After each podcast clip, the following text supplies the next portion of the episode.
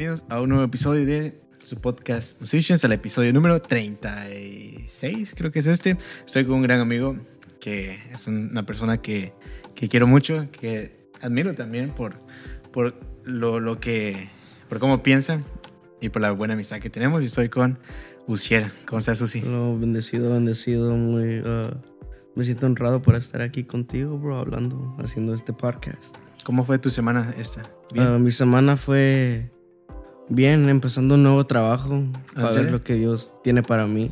Ya, me gusta porque está conectado al ministerio, you know, ayudando a niños, you know. ¿Dando clases o qué? Terapia. ¿Terapia? Ya, yeah, one on one. Es tipo maestro, bro. Oh, ¿En serio? Pero con niños enfermitos de, de autismo. Uh -huh. So, I mean, uno aprende mucho la, la paciencia, you know. Sí, exacto. Que es algo muy importante en la vida de un cristiano. So, para mí yo admiro mi trabajo porque you know, se conecta mucho al ministerio, tener esas virtudes Uh -huh. y no esos frutos del espíritu. ¿Y cómo ha sido, bueno, cómo fue, ha, ha estado siendo tu experiencia? ¿Qué es lo, lo más, tal vez, no, bueno, lo más difícil que has estado haciendo ahorita? Sé que acabas de decir la paciencia, pero ¿cómo ha sido esa experiencia? ¿En el trabajo? Sí. Sobre todo es lidiando con los niños, ¿sabes? Porque esos tipos de niños no se saben expresar muy bien Mm. sus emociones o con palabras, mejor dicho.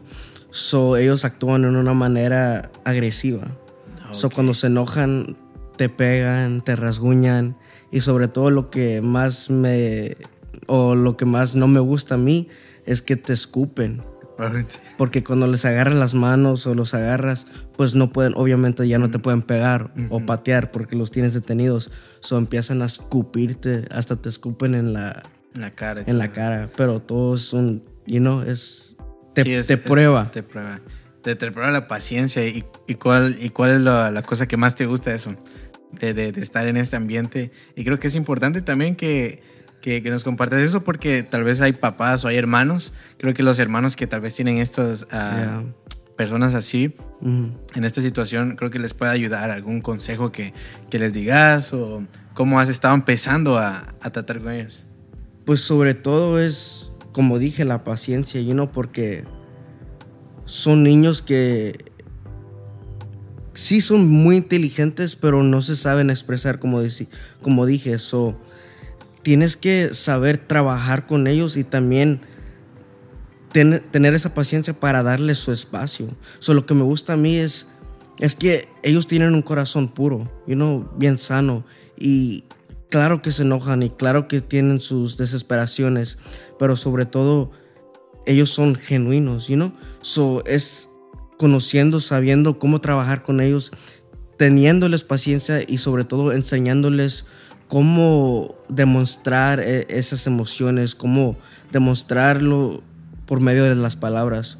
So a mí me encanta y me gusta enseñarles cómo usar sus palabras, you know, porque muchas veces se enojan y no saben expresarse ellos mismos, pero ahí es cuando tú les puedes enseñar, you know, por medio de uh, de corregirlos, you know, y no es siempre tanto corregirlos porque también se desesperan ellos en sus mentes, you know, están bien limitadas en un aspecto emocional.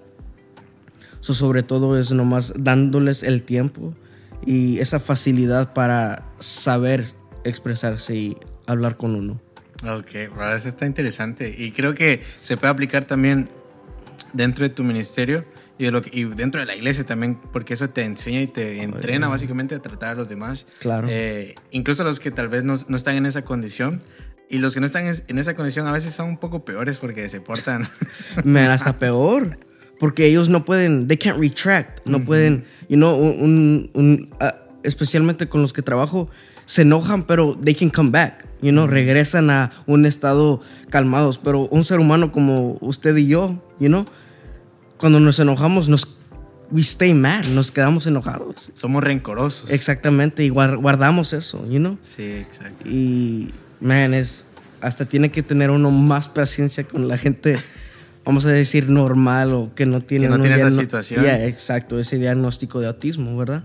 Y no, eh, como, como te digo, que it ties into, se conecta con el ministerio. ¿Y cómo lo, has, cómo lo miras esa conexión de, de, lo que estás haciendo dentro de la iglesia y trabajar con ellos? ¿Cómo, cómo ha sido esa...? Pues sobre todo en la iglesia, a mí me gusta ayudar a los demás, um, dar lo que el Señor me, ha enseñado a mí. ¿Sabes, Edward? Sobre todo, primero, antes que tú enseñes algo a alguien, primero tienes que ser enseñado tú mismo, you know? So you have to teach yourself before you teach somebody else. So, en el ministerio, cuando tú ayudes a alguien, primero te tienes que examinar a ti y, asegurarte que ese aspecto de tu vida esté bien, o at least you're working on it and you're making progress. So, en el ministerio, en el mío específicamente, a mí me gusta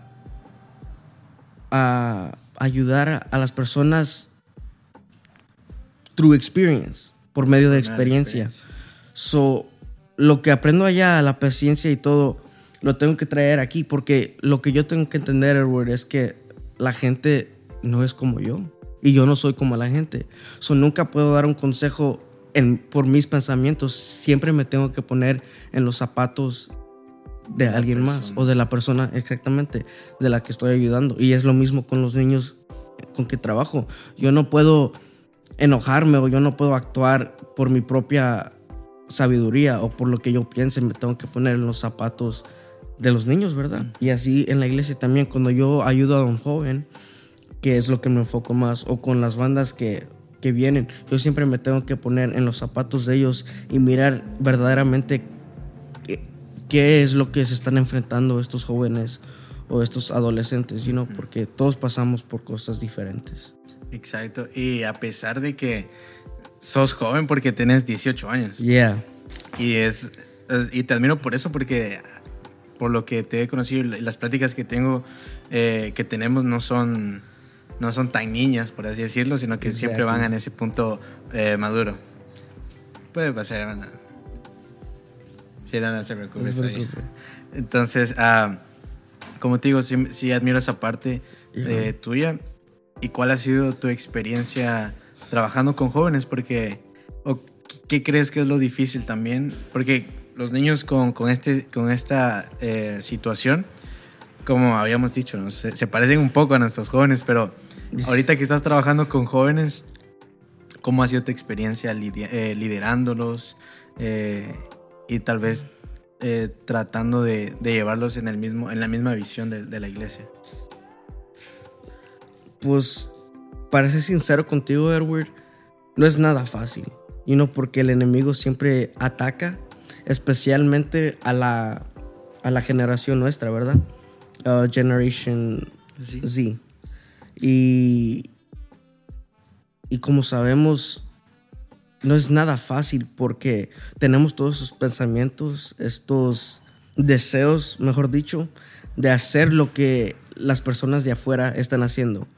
Porque como vemos en la iglesia, o especialmente yo hablando de, uh, de, lo personal, cuando yo voy a diferentes iglesias, los más animados que veo o los más que puedes decir en fuego son los adultos, ¿verdad?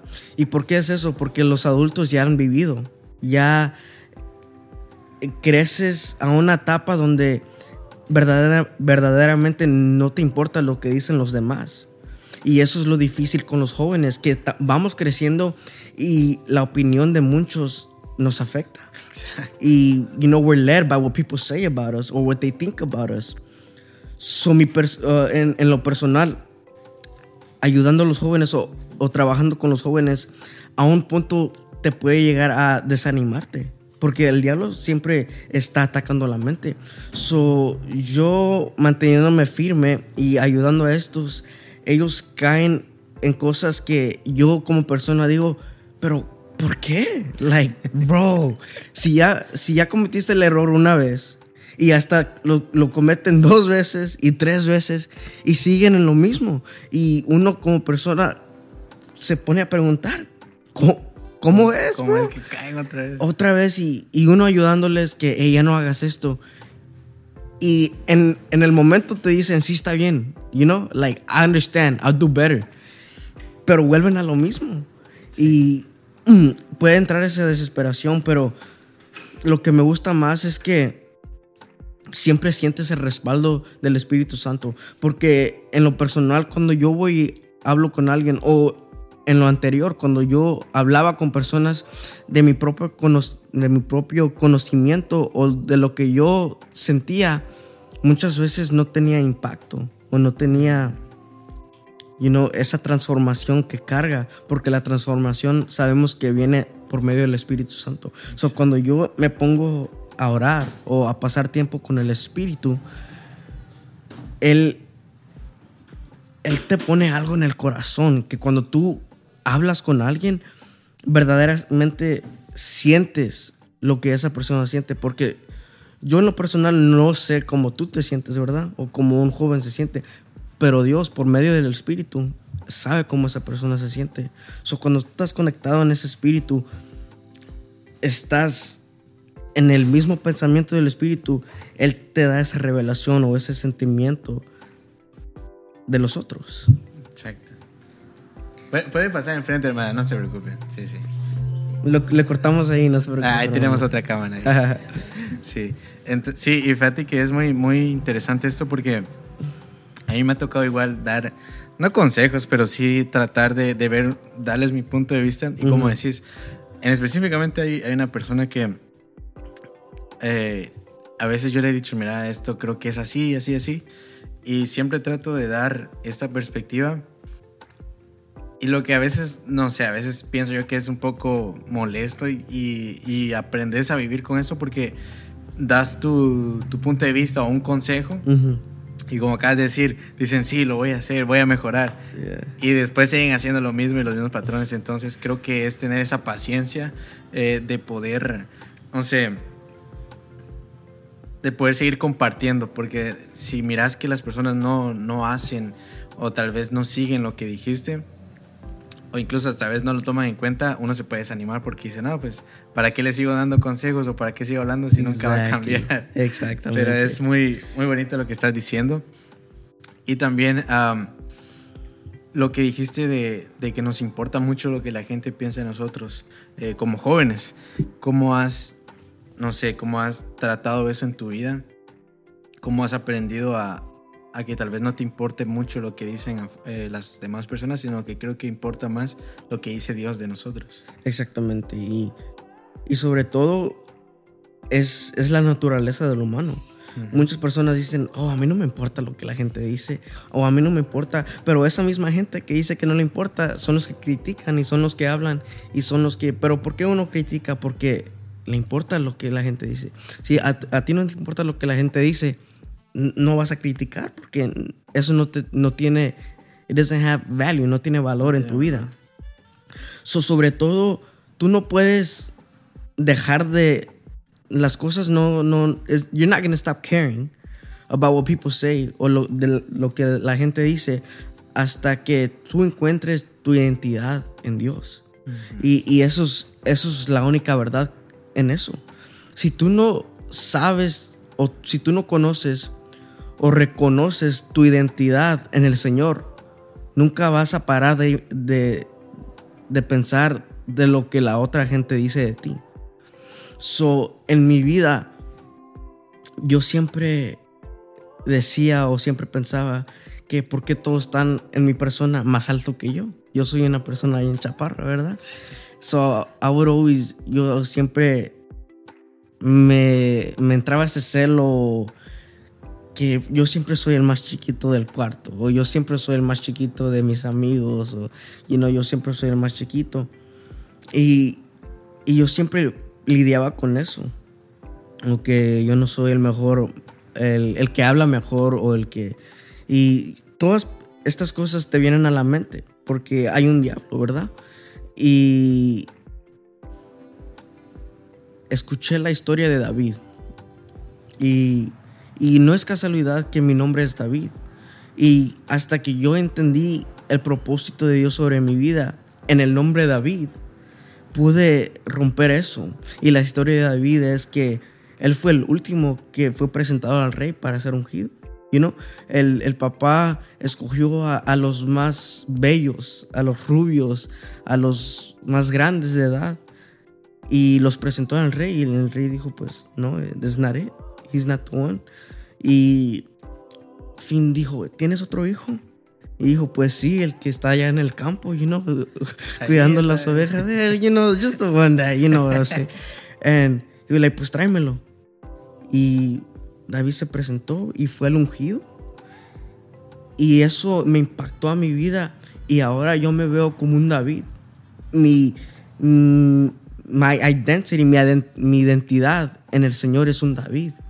So tú tienes que encontrar esa identidad en el Señor. Ahora cuando yo entro a un cuarto, yo me veo como un David. Yo no soy el más fuerte, el más grande, pero yo soy el ungido.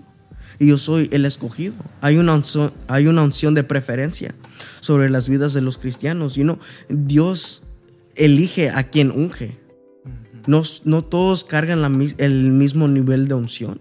Hay gente que cargan una unción muy pesada y otras que no tan pesada, ¿verdad? Pero como la Biblia dice, hay barros, hay uh, barros de- para uso especial y para uso común. So, todo, lo que, todo lo que hagamos, hagámoslo para la honra y gloria de Dios. So, volviendo al tópico de la identidad,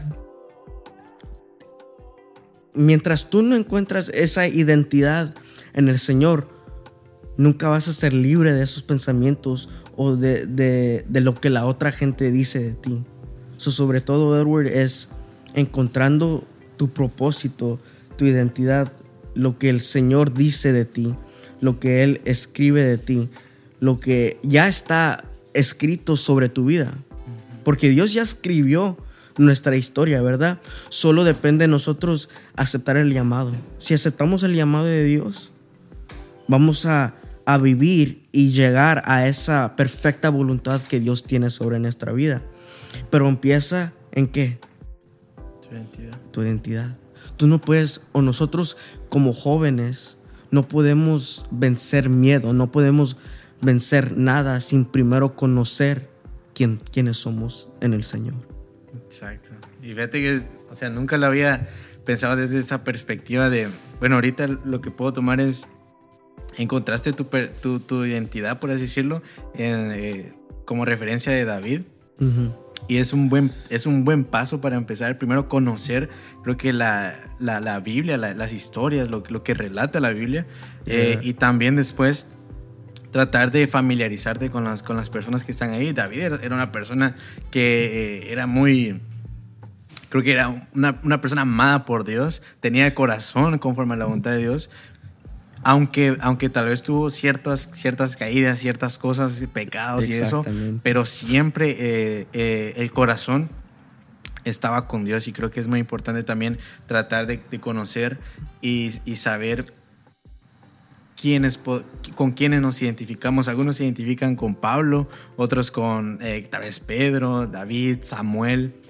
Entonces hay que conocer para también eso nos da una guía de cómo, Exactly. de nuestra identidad y, y vemos la importancia de la Biblia que, que está importante en nuestras vidas, no solo como uso tal vez de lectura, sino que también uso personal y uso espiritual para encontrar nuestra identidad. Yes. Y otro, otra de las cosas también que, que podemos ver, eso lo platicaba yo en un, en un podcast, eh, volviendo a ese tema de lo que Dios, eh, bueno, lo que las personas tal vez piensan de nosotros, es con el tema de, de Jacob. Cuando Jacob lo tienen como mentiroso, eh, porque le mintió a, a- a su padre para robarle la, la- la bendición de Saúl también lo, lo tenían, eh, bueno, como mentiroso, no tenían este concepto de él, eh, pero vemos que Dios tiene un encuentro con él y le cambia el nombre. Entonces a veces, eh, y cuando le cambia el nombre, las personas pues siguen teniendo ese concepto de Jacob, pero ahora Dios tiene un concepto diferente y creo que es lo que también importa bastante y tenemos que tener en cuenta qué es lo que piensa Dios de nosotros, porque podemos estar bien frente a las personas, pero mal ante Dios. Exactly. Y podemos, y yo pienso que lo mejor sería estar bien ante Dios. Y aunque las personas hablen mal, pues uno tratar de estar bien. Creo que es interesante eso. Y eso es lo, lo hermoso de Dios, ¿verdad? Como uh, tú usabas la, el ejemplo de Jacob. También vemos que hasta Dios te cambia el nombre. Te cambia lo que tú, lo que, who you were. El- la persona que antes eras. Y te cambia a, a un nuevo ser. Son muchas personas piensan que, que son enojonas o que son rencorosos o que o que no pueden amar. Pero hasta viendo la historia de, de Saúl, right? Pablo, Saúl, Saúl era una persona mala. You know, muchas personas lo, they labeled him, le ponían el nombre de, de asesino porque él perseguía a los cristianos, los metían a la cárcel y hasta unos los quería matar, right? He would try to kill them. Y eh, así como Jacob tuvo ese encuentro, Saulo también tuvo ese encuentro, right? Donde, eh, en, el, en el paseo a Damasco, él fue encontrado con, con esa luz resplandeciente de que cayó del cielo, que era la, la gloria de Dios y he was blinded, le quitó, Dios le quitó la, vista. Y tuvo que ir a, a, la casa del profeta para que le lavara los, los ojos, right? Y que he, was, he spit on his eyes, right? Y fue al río y se lavó de, de los ojos. ¿Y qué pasó? Dios le dijo, ya no eres Saulo, pero eres Pablo. Y le cambió el nombre y, le dio una nueva identidad.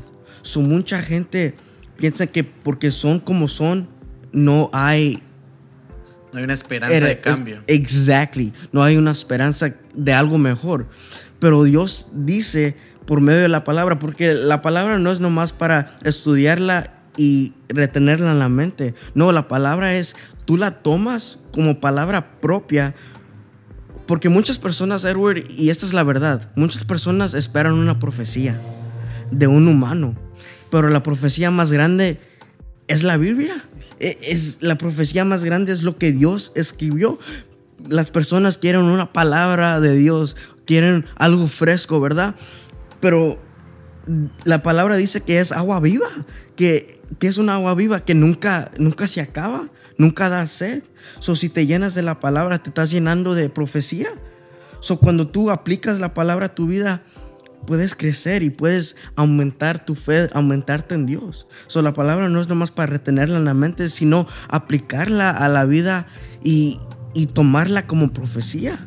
Right? Porque yo, en mi persona, tomé esa historia de David como una profecía para mi vida porque yo vi el corazón que he tenido desde niño y la tomé como una profecía, como, una palabra directamente de Dios para mi vida.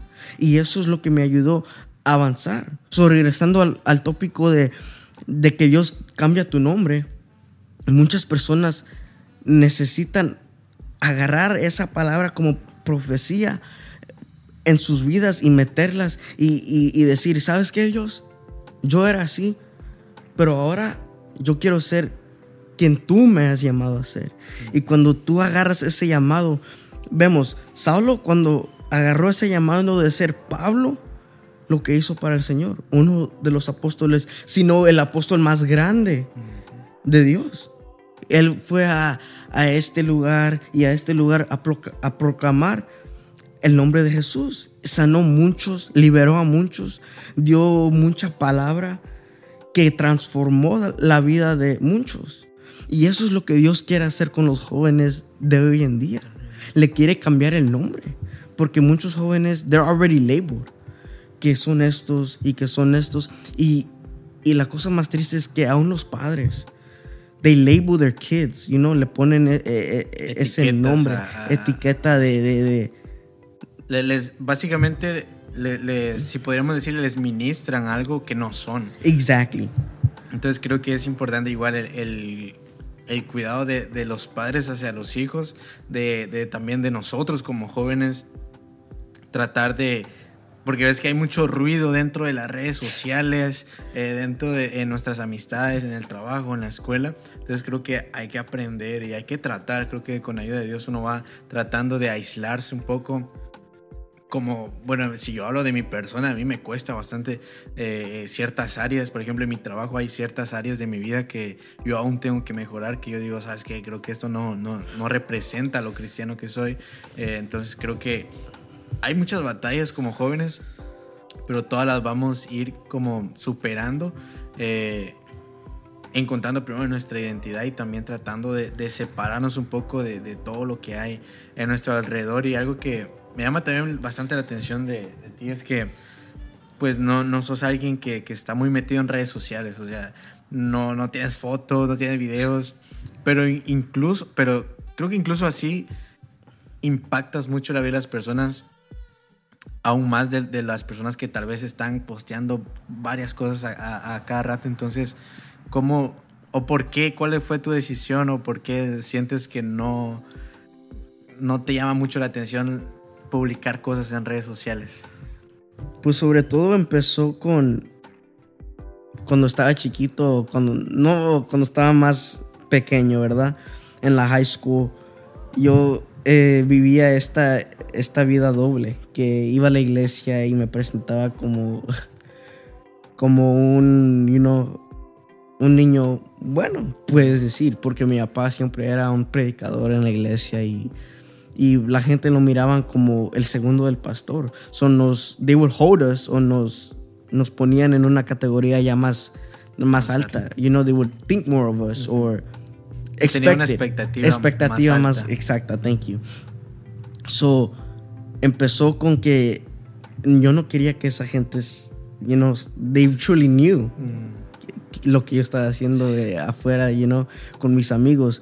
Y también yo tenía esa pena de de mostrar a Dios a mis amigos, porque si estaba viviendo de esta manera y yo proclamaba conocer a Dios, pues qué iban a pensar de Dios, you know? Si yo en quotation marks teniendo a Dios hacía estas cosas. So ahí empezó y nunca posteaba porque no sabía qué lado escoger, ¿verdad? Quería I wanted to impress or I wanted to keep a good reputation, guardar esa reputación con estas personas y guardar esta reputación con estas personas. So cuando acepté el llamado del Señor, acepté lo que él tenía para mi vida. Hasta el día de hoy he elegido you know, desconectarme de las redes sociales porque en mi persona, en lo personal, yo veo muchos you know, que tienen muchos seguidores y que tienen a big following. Y claro, es bonito. Yo no digo que es algo malo, pero en lo personal, en el, es que tú siempre te tienes que examinar en el estado de vida que estás ahorita. Soy yo apenas dando mi vida al Señor. Yo sé que puedo postear y alcanzar a las personas en las redes sociales, pero ¿qué sirve alcanzar todas esas personas en las redes sociales? Si los que te, si los que te rodean, los que están alrededor de ti, están más perdidos que nada. You know, primero es el hogar, you know, tu casa. Mi casa es aquí, mi iglesia. Primero es afirmar los que tengo en mi alrededor. En verdad, you know, moldearlos juntamente conmigo, porque yo también estoy haciendo moldeado. So es enfocarme en lo que tengo alrededor de mí y también en lo que estoy ahorita. No me quiero gloriar porque eh, eh, la transformación es un proceso. Exacto. So, no eres transformado de un día al otro. So, en mi persona, si yo posteo algo y se hace viral, right? Y yo acumulo muchos seguidores, en, en donde estoy ahorita, yo pienso que se me va a subir a la mente. Y no porque, ¿qué pasa con muchas personas? Agarran los seguidores, agarran eh, la fama y se les sube a la mente. Y ya no es tanto de traer la gloria a Dios. Porque claro, siempre van a decir toda la honra y gloria para Dios, toda la honra. Pero ya hacen un Dios de su ministerio. Ya no es tanto que que el verdadero Padre, el verdadero, Abba es su Dios. Ahora es el ministerio que es el Dios. Y el ministerio toma el lugar de Dios. Y en mi persona yo no quiero dejar que eso pase. So yo primero quiero estar en un, en un state of mind mature enough o maduro para no caer en eso. So ahorita me estoy reteniendo de las plataformas de las redes sociales porque no quiero crear un nombre o no quiero que personas piensen algo de mí, sino yo primero quiero, I wanna submit, yo quiero... Someterte. Exactamente, quiero Quiero estar bajo la... eh, somet- bueno, no sé, termina y tal vez yo te ayudo en la Like- traducción. how can I say it? My foundation. Ok, que es de una fundación. que tenga esa fundación en Dios. Ya cuando tenga esa fundación profunda, ya, ya cemented, cementada, ahora yo no soy tan fácil a, a caer o a ser preso de mis pensamientos. Porque eso es lo que pasa. Muchas personas están en su mente que yo soy este predicador y yo soy esto y yo soy el otro. Y, pero yo sé lo que Dios ha puesto sobre mi vida y el potencial que tengo. Pero también tengo que ser humilde porque Dios nos llama a ser humilde. Al que se humilla yo lo exalto, dije el Señor. So, sobre todo es primero encontrando mi identidad y founding it, you know, fundado eh, en, en lo que verdaderamente es. Y yo no siento de parte de Dios que me ha dado la luz verde para, para hacer mi nombre, para crear mi ministerio. You know, primero yo quiero impactar a los que están alrededor de exactamente y crear eh, that foundation, ese fundamento. So, claro, yo, yo tengo planes de un día transferir lo- todo lo que hablo, mis videos y postearlos, pero siento que todavía no es el No, tiempo. no es el tiempo. Exactamente, y siempre es esperar el tiempo de Dios. Si la fama viene a mi vida ahorita, tal vez me vuelvo loco, you know, en mis pensamientos de joven, porque aún en mi juventud todavía tengo pensamientos inmaduros, you know, y primero yo quiero que Dios trabaje y moldee esos pensamientos para nunca caer en amar al ministerio más que amar a Dios. Porque eso es lo que pasa, Edward. Cuando una persona tiene muchos seguidores en las redes sociales o, una, un fanbase muy grande, se, se vuelven, la- el ministerio hasta se vuelve un ídolo. Que dice Dios que no tengamos ídolos delante de Él. He'll be the only one. Eso es guardar mi corazón, guardar mi mente y saber el tiempo, porque el tiempo de Dios es perfecto. You know, I don't need to make a name for myself. Yo quiero crear un nombre para Dios. I want salvation to come to Houston. That's my goal. And I know, yo sé que la salvación va a venir a Houston, va a venir a los jóvenes, pero va a tomar una humillación, you know, de las personas que lo van a traer. Porque no vamos a traer un, un revival, right? Para el nombre de nosotros. Porque muchas personas que revival, revival, revival, y que I'm leading this revival. Man, yo no quiero. Y si Dios me elige a, a dirigir un avivamiento, gloria a Dios. Pero si Él escoge a alguien más, yo voy a servirle a esa persona que está trayendo el avivamiento, el avivamiento a Houston. You know, ahora, yo no quiero crear un nombre para mí, yo quiero que las personas conozcan a Dios por quien Dios es. Right? Porque hasta en la Biblia anterior, muchos de los apóstoles, la gente los, los adoraban. Y, oh, tú eres el que me sanaste, o tú. Y ellos siempre reconocían que, no, like, no era yo, es Dios, es Dios. Y aunque las personas los querían adorar, ellos siempre se humillaban ante Dios y reconocían que era Dios. So yo, primero yo, yo quiero reconocer que es Dios en mi vida, en mi ministerio, porque mi ministerio no es nada sin Dios. So es primero creating that foundation. I want to create foundation before I can edify anybody else. Sí, es, es muy, muy profundo lo que estás diciendo porque, o sea, creo que cuando empezamos a tener este ministerio de, de, lo que Dios ha puesto en nosotros y no lo tenemos bien desarrollado y no tenemos a alguien a quien, quien nos guíe, porque eso pasa bastante, que eh, yo he visto que a veces hay personas que están creciendo otra vez en su ministerio, eh, seguidores y todo esto, pero no tienen a alguien, eh, tal vez no tienen un pastor, tal vez no tienen un líder que, que les diga, hey, sabes que esto no es así, eh, debes de, de- de componer tal vez ciertas cosas, entonces tener fundamento, no solo de, eh, aparte del que Dios nos da la, la autorización, como estás diciendo, de que, ok, siento que es de Dios empezar o no. Aparte de eso, creo que también es importante tener una casa donde nosotros podamos servir, porque a veces estamos, queremos ir de tour pero no estás sirviendo tu casa. Exactly. No estás liderando a los tuyos. Entonces, si no estamos liderando a nosotros, fíjate, si no me puedo liderar yo, no puedo, creo que no tampoco podré liderar a los de a mi alrededor, mucho menos a los seguidores de redes sociales. Exactly. Entonces creo que es bastante importante tener este, este conocimiento de poder liderarme yo. ¿Y cómo me lidero yo? Por medio de Dios y por medio de mi pastor o, la- Ah. o mi líder.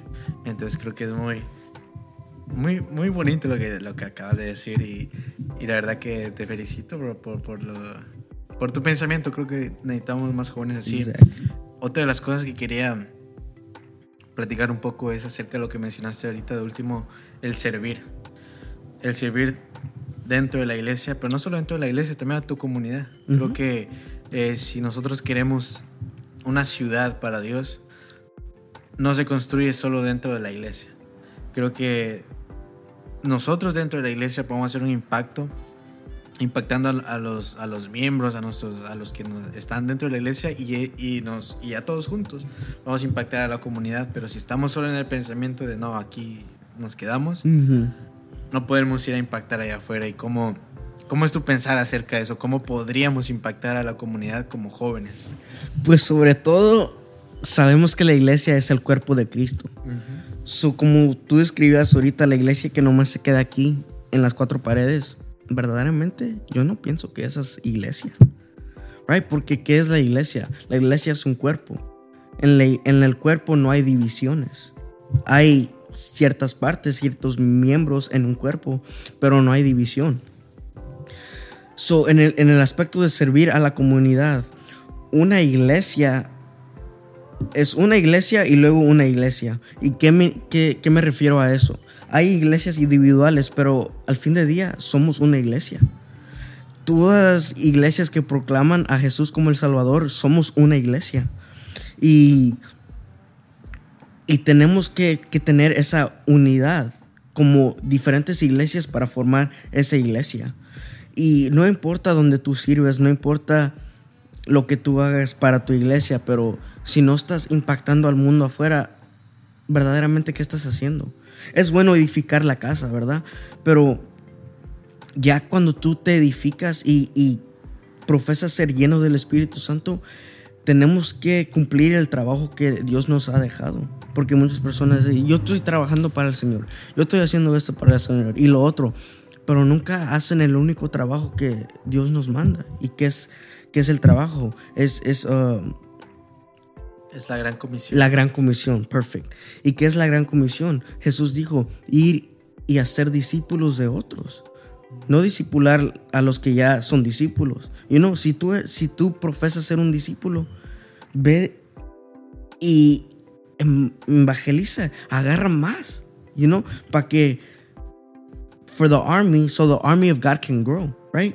Porque al fin de día esta es una guerra en la que estamos viviendo, una guerra espiritual. La Biblia dice que, que no es contra Sangre sangre, ni carne. sangre ni carne, pero contra potestades y, y heavenly Y potestades y del cielo. exactamente potestades del cielo.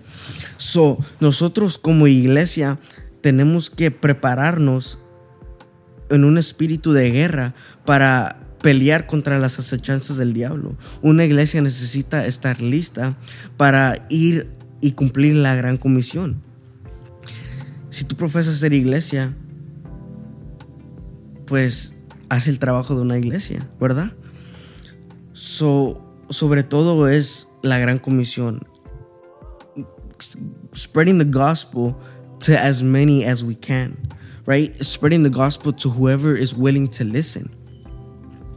El trabajo de servir no nomás es en una iglesia, pero sino atraer a más gente, a los que podamos traer, you know? Siempre profesando, siempre guardar, porque por eso es importante guardar testimonio, porque ¿cómo le vas a hablar a alguien de Dios si tú ni vives una vida que refleja a Dios, verdad? So tenemos que guardar nuestro testimonio para poder atraer a las personas, para poder atraer a los que están perdidos. So el servir en la comunidad es hasta, yo lo veo hasta más importante de servir en la iglesia, porque ese es el trabajo que Dios nos ha dejado y es hacer discípulos. ¿Y cómo hacemos discípulos? Ayudando a la comunidad, eh, enseñando, demostrando ese amor que Dios nos ha dado a la comunidad. Así, así podemos realmente enseñar quién es Dios y, y que los otros vean a Dios por medio de nosotros. So, sobre todo es build your foundation at home y cuando y cuando tengas ese fundamento ya tú vas y compartes y y restauras y levantas al caído through your foundation but it has to come in your foundation Sí, vi- todo viene de- del fundamento que tenemos dentro de la iglesia. Y también es importante que, bueno, es que estás diciendo cosas muy, muy buenas, bro. que creo que el servir dentro de la iglesia, en ciertas iglesias eh, se ha convertido, obviamente es un privilegio estar dentro de, de servir en la, en la puerta, limpiando, eh, estando en, eh, en un, en un altar, predicando y esto pero muchas iglesias lo han tomado, creo yo, y no es, es un pensamiento que a mí se me, a- se me viene a veces, es de que le tomas tanta importancia, eh, incluso podríamos decir, idolatramos un privilegio, el servir dentro de la iglesia, que nos estamos olvidando de, del servir afuera. Que yo he tenido algún pensamiento de que aquí adentro de, de una iglesia no vas a poder alcanzar más almas. Es cierto, tenemos la- una transmisión en vivo, pero estamos evangelizando cristianos, que creo que es, es en algunos casos, en mi caso, creo que eh, me falta mucho que, que mejorar en mi vida, pero creo que, como decís, estar dentro de la iglesia fundamentándote, tratar de, de seguir eh, creciendo en la palabra, te va a llevar eventualmente afuera y poder evangelizar y poder traer a las personas. Porque estando aquí adentro sirviendo, está, está bien. Tenemos todo, tenemos aire acondicionado, tenemos eh, eh, muchas comodidades, pero ¿qué pasa con los que están afuera? ¿Qué pasa que están pasando frío? Podemos ir incluso a ir, ir con ellos, platicar un rato, hablarles de Dios, salir fuera de la comunidad que tenemos dentro de la iglesia y poder de verdad sentir como Jesús. O sea, Jesús creo que es el máximo ejemplo de que, obviamente, no nos podemos comparar con Jesús, pero siguiendo algo que, que puedo rescatar de, de, de esto es, Jesús no hacía milagros dentro de las sinagogas. Jesús no, no iba a las sinagogas y sanaba a, todas, a todos los que estaban ahí. Es cierto, hay personas dentro de la iglesia que, necesi- que necesitamos mejorar, necesitamos un milagro en nuestras vidas. Pero Jesús iba con los de afuera. No los decía, "Ey, ¿sabes qué? Ellos no. Ellos que vengan, que vengan y que escuchen la transmisión en vivo y que, que vengan a la iglesia. Sino que creo que nuestro trabajo como jóvenes, y hablo como jóvenes porque soy joven aún, tengo, Yeah. voy a cumplir 22 años el viernes. Uh, siervas, siervas.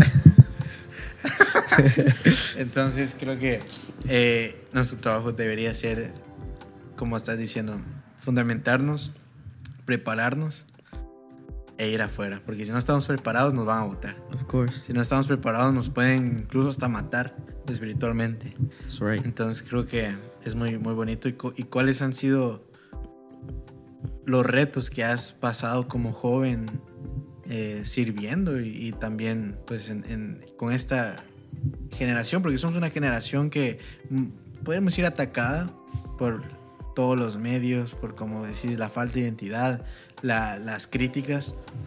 Pero ¿cuáles han sido lo- los retos más fuertes que crees que has pasado y cómo los has estado superando o, o los estás superando ahora?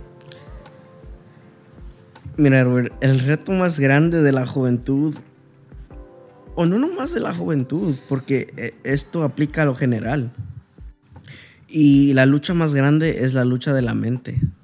¿Por qué? Porque todo lo que somos o todo lo que ha- hacemos primero proviene de la mente. Y lo más difícil es luchar con los pensamientos de la mente.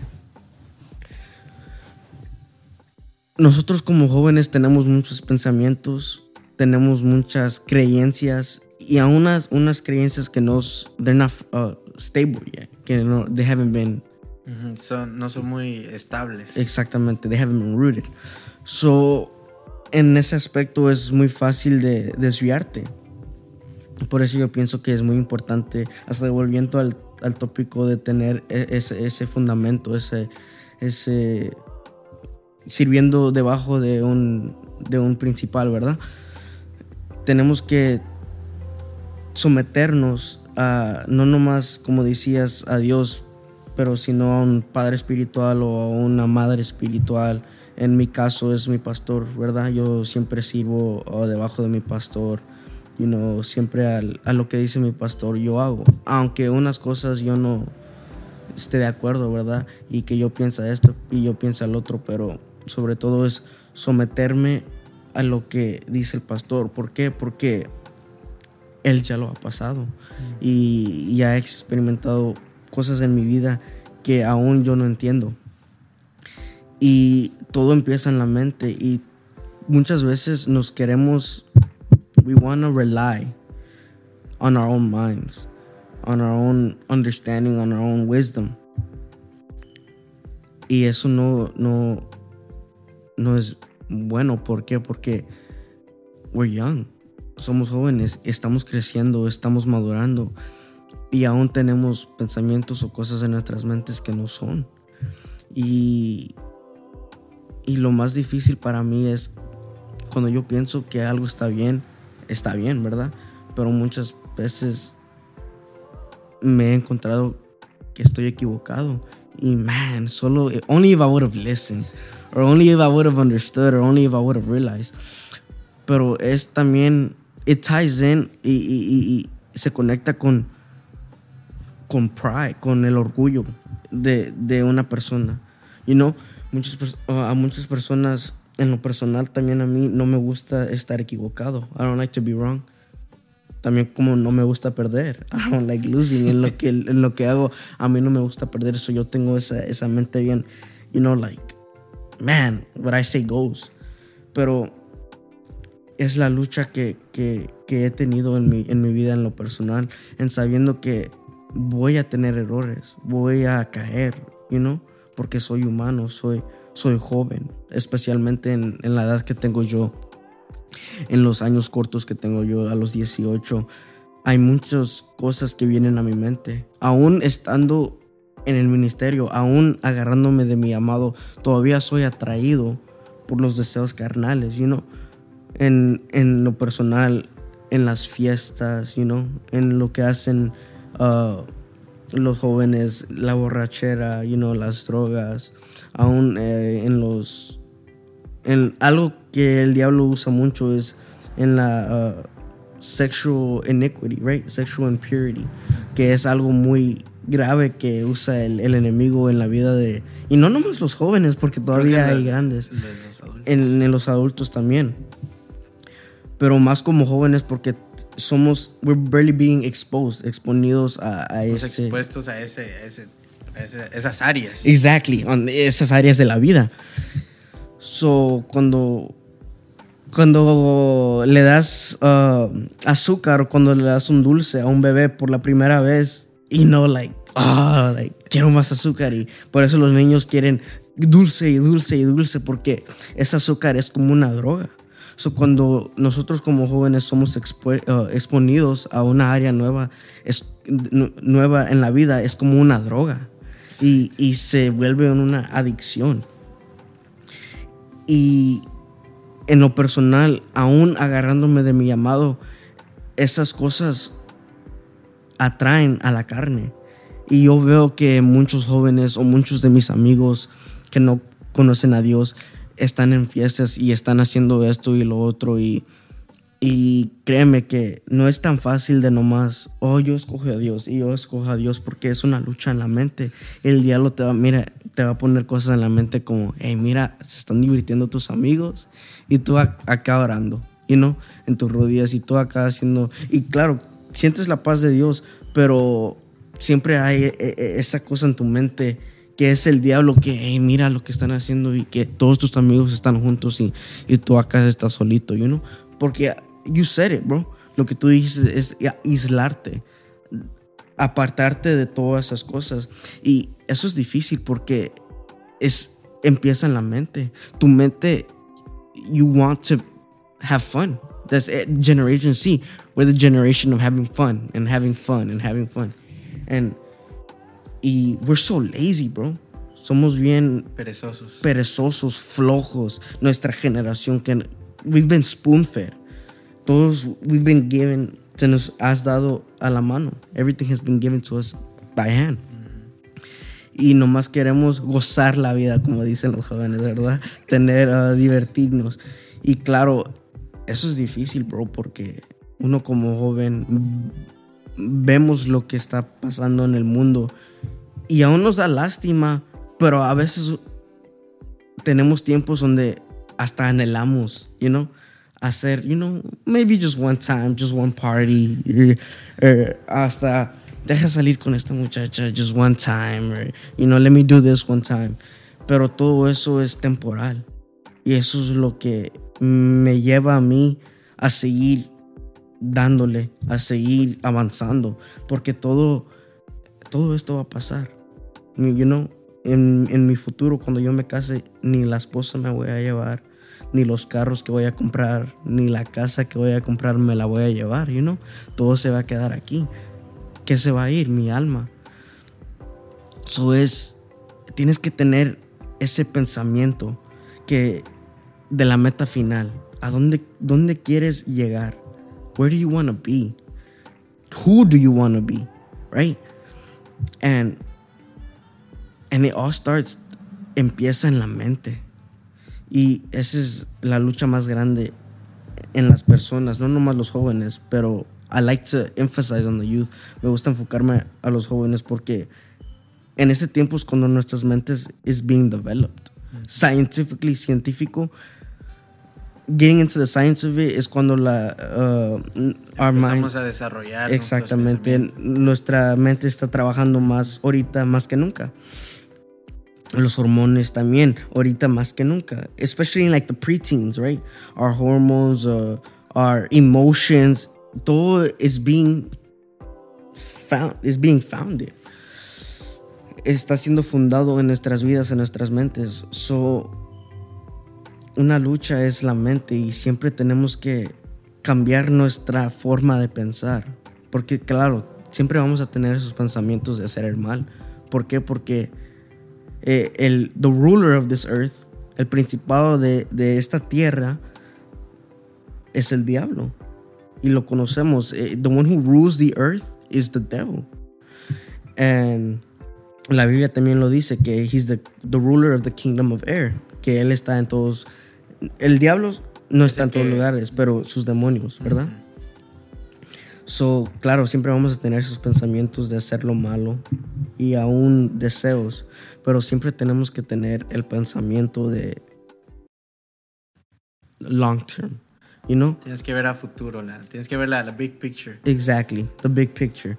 And it's it's man, when you cuando tú tienes un pensamiento, cuando tú tienes te tienes que aferrar de eso, you know? You have to keep it on your mind. Por eso es tan importante leer la Biblia y muchos no they No don't toma see- importancia eso. Exactamente, pero como nosotros en nuestra humanidad siempre vamos a tener pensamientos malos. Es, es la humanidad. Porque un pensamiento malo es lo que no proviene de Dios. Cuando un hermano te hace un mal y le quieres devolver, you know? Y quieres Like, pagar con la misma Exactly, moneda. like lo que me haces yo te lo voy a, you know, me la vas a pagar. And eso es un pensamiento malo. Hasta cómo vas a vencer esos pensamientos si no tienes la palabra, la verdad. Eso, esa- ese pensamiento es una mentira del diablo, porque así no fuimos creados. We weren't designed that way. Dios nos diseñó con un propósito, con un pensamiento diferente, pero por la mentira del enemigo hemos cambiado nuestras formas de pensar. ¿Cómo vamos a vencer esos pensamientos si no tenemos la palabra, la verdad? Es importante tener la palabra. Firm, it's important to have the word rooted into our hearts, en, nuestro, en nuestra mente, para cuando esos pensamientos vengan a la mente, nosotros podemos pelear esos pensamientos, no con nuestros propios pensamientos de bien, sino con la verdad, la palabra de Dios. ¿Y qué dice la palabra sobre el enojo? Que eso no es de Dios. Tenemos que tener amor, y no un corazón de amor. so, siempre tenemos que escudriñar la palabra y meterla en la mente. Porque lo que está en el corazón proviene de la mente. cuando te metes la palabra en la mente y la pones en obra, Dios, el Espíritu Santo, va transformando tu corazón y va, He's rooting that word into your heart. Porque sabemos, Edward, que nosotros como humanos no podemos cambiar nuestro corazón. No podemos cambiar los deseos de nuestro corazón. Lo que sí podemos cambiar es nuestros pensamientos, en nuestra forma de pensar. Pero un corazón Tú ahorita tienes tus deseos en tu corazón. Yo tengo mis deseos en mi corazón y esos deseos yo no los puedo cambiar. ¿Por qué? Porque son mis deseos. You know what I'm saying? Like they're my. Pero lo que sí puedo cambiar es mi mente. Y and I can start to think different ways. Empezar en, en maneras diferentes. O sea, pensar en ciertas cosas que me hacen bien. So I think I put the word in my mind y la pongo en obra. Y cuando yo pongo esa palabra en obra, doy espacio al Espíritu Santo para que Él venga y haga su trabajo. Porque muchas personas dicen, oh, Espíritu Santo, transfórmame y transfórmame. Pero lo único que piensan son cosas malas. Son esos pensamientos de of drunkenness, of gluttony, right? Porque la glotonería viene en muchas formas. Puede ser con comida, pero también puede ser con alcohol, con drogas, hasta con cosas sexuales, ¿you know? Que es lo que batallamos los jóvenes de hoy en día. Uh, envidia, uh, enojo, todas esas cosas son cosas que, que batallamos en nuestras vidas. So es deshacernos de los pensamientos, vamos a decir, de enojo, de envidia, de celos, esos pensamientos de, de querer emborrachar. Deseo, de, todo esto. Exactly, all of those things y cambiarlos por, por la gloria de Dios. Si mantenemos nuestro enfoque y nuestra vista en la gloria, nuestro corazón en su tiempo, en el tiempo de Dios, porque sabemos que el tiempo de Dios es perfecto, damos lugar al Espíritu Santo para que nos dé ese deseo de la gloria. Cuando tú tienes ese deseo de la gloria, y nomás quieres estar en la gloria y en la gloria no tienes lugar para esos deseos carnales, right? Primero cambiamos la mente y el Espíritu Santo cambia el corazón. Exacto.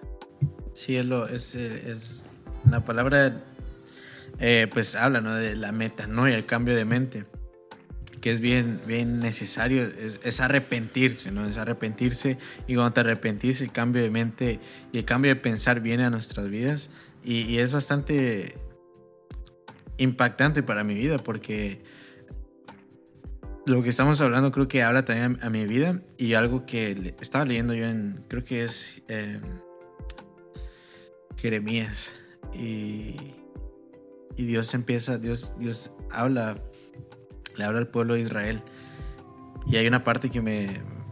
hay, versículos que te pegan, que uno dice, bueno, esto.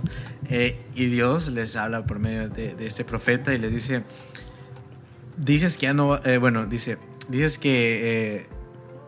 Eh, ay, se me va, mira, lo voy a leer porque no lo quiero decir mal. Léelo, bro. Mira, dice esta la Biblia.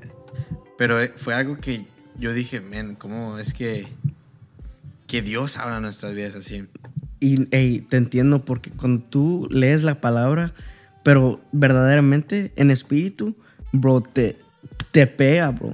¿Entiendes el, por qué dicen que la, la, palabra es espada de dos filos?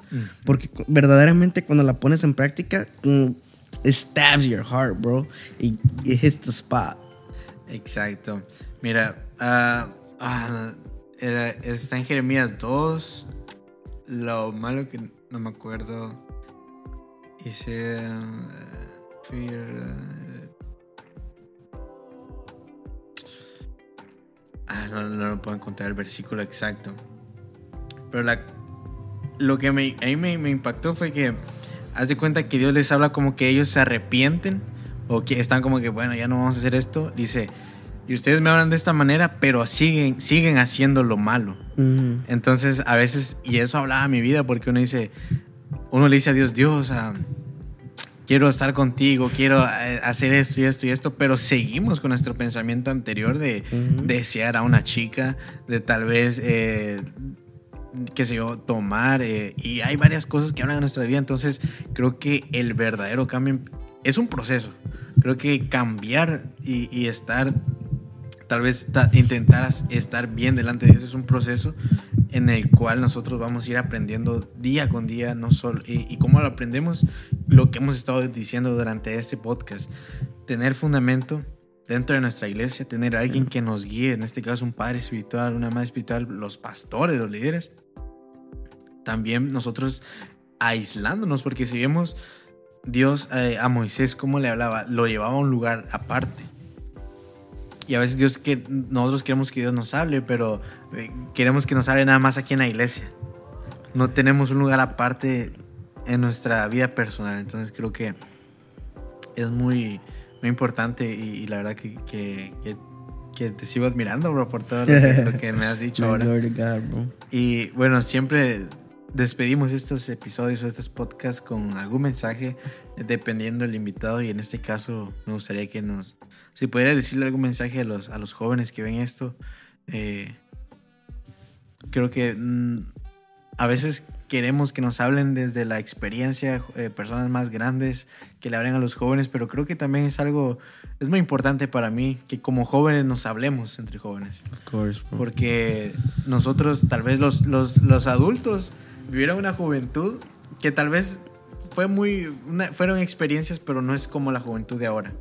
Entonces, creo que también como jóvenes podríamos hablar desde la experiencia de hoy en día Exactly. hacia los jóvenes. ¿Y cuál sería ese mensaje que, que darías? Pues en general mi mensaje para los jóvenes es es tiempo de aislarnos, you know? Como como tú hablabas de de alejarnos de las cosas que no son y sobre todo es poner nuestra mente en lo que verdaderamente you know, en what we truly want. Y lo que lo que yo quiero compartir es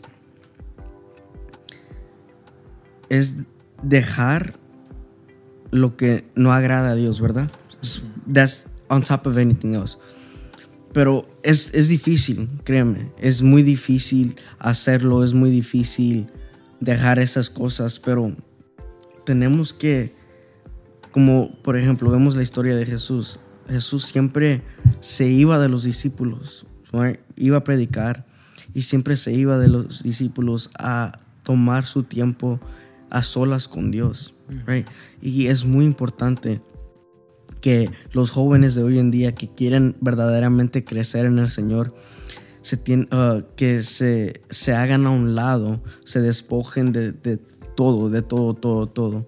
Aún de lo que piensan que es bueno, ¿verdad? Las, uh, las amistades buenas y, y hay un tiempo en nuestra vida donde tenemos que aislarnos de, de todo, de todo, todo, especialmente las redes sociales, you know?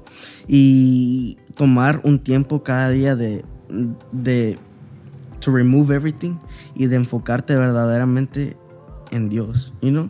No music, no lights, just you, you and God sitting down. Y verdaderamente encontrarte en el Señor, right? Y, y algo muy importante que yo quería compartir hoy, y, y esto va para los jóvenes que sirven en una iglesia. Hay una historia en la Biblia que, que me impactó, que se encuentra en Segunda de Reyes. Y la estaba estudiando un poquito hoy en la mañana. Y es la Biblia de, de Elijah, not Elijah, el profeta que estaba debajo de, Ok. es Elijah. Uh, y, y su sirviente Gehazi. Gehazi. Y la historia dice que, so, como sabemos, Elijah era un profeta y Elijah servía debajo de él. Y cuando falleció, cuando falleció Elijah, uh, la bendición de Elijah fue lo doble que tenía Elijah. So, su profecía, todo lo que Elijah pudo, everything he could accomplish, all his everything, la unción fue, fue dada en doble a Elijah, right? And that's beautiful. What does that teach us? To submit. Now, what, ¿qué pasó en esa historia de Elijah en Gehazi? Elijah oró por un hombre llamado Naaman, a very wealthy man, un hombre que tenía mucho ganado, que tenía mucho, podemos decir, en ese tiempo no se decía dinero. Mucha riqueza. Exactamente, mucha riqueza. Oró por este tal Naaman. Y cuando Dios hizo lo que tenía que hacer y no obró el milagro, Naaman le quiso pagar a Elijah, el, el- Eliseo creo que es. Y um, uh, Elijah told him, no, I don't want it. Y era mucho lo que le ofrecía, right? He- en, en aspectos de hoy, los teolo- the- theologians dicen que era como a sum of like 10 million dollars. So Elijah turned it down. Dijo, hey, nah, no es el tiempo.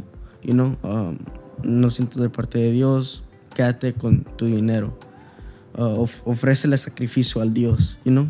Offer. Y Naaman le dijo, ok, I will, ya no, I will not offer any sacrifice to any other God but your God, right? So, ¿qué pasa? Se van. Y Elijah se va para atrás al reinado y, ¿y qué hace Gehazi? Gehazi regresa a donde está Naaman, right? He goes back to Naaman y, y le dice, hey, vengo de parte de Elijah, you know, Uh, algo, algo pasó y necesitamos una ofrenda. Y Naaman, por, porque él estaba agradecido con lo que Dios hizo por medio de Elijah, él dijo, lo que quieras, boom, boom, boom. Y le dio a Gehazi, you know, la, la ofrenda. ¿Y qué pasó? Cuando Gehazi se presentó delante de, de Elijah, Elijah, Elijah le dijo, ¿dónde estabas? And he was like, oh no, I promise you, like, yo, I haven't gone nowhere. Yo no me he ido de ningún lugar. Y me dijo, le dijo, tú no, no te dije que mi espíritu iba contigo, wherever you. And just, and Elijah le dijo, por eso la lepresía que tenía Naamán te la paso a ti y a toda tu descendencia. So por no quererse someterse, le cayó. Le But this is the crazy part. Si, si Elijah recibió lo doble de Elijah, ¿qué significa para Gehazi?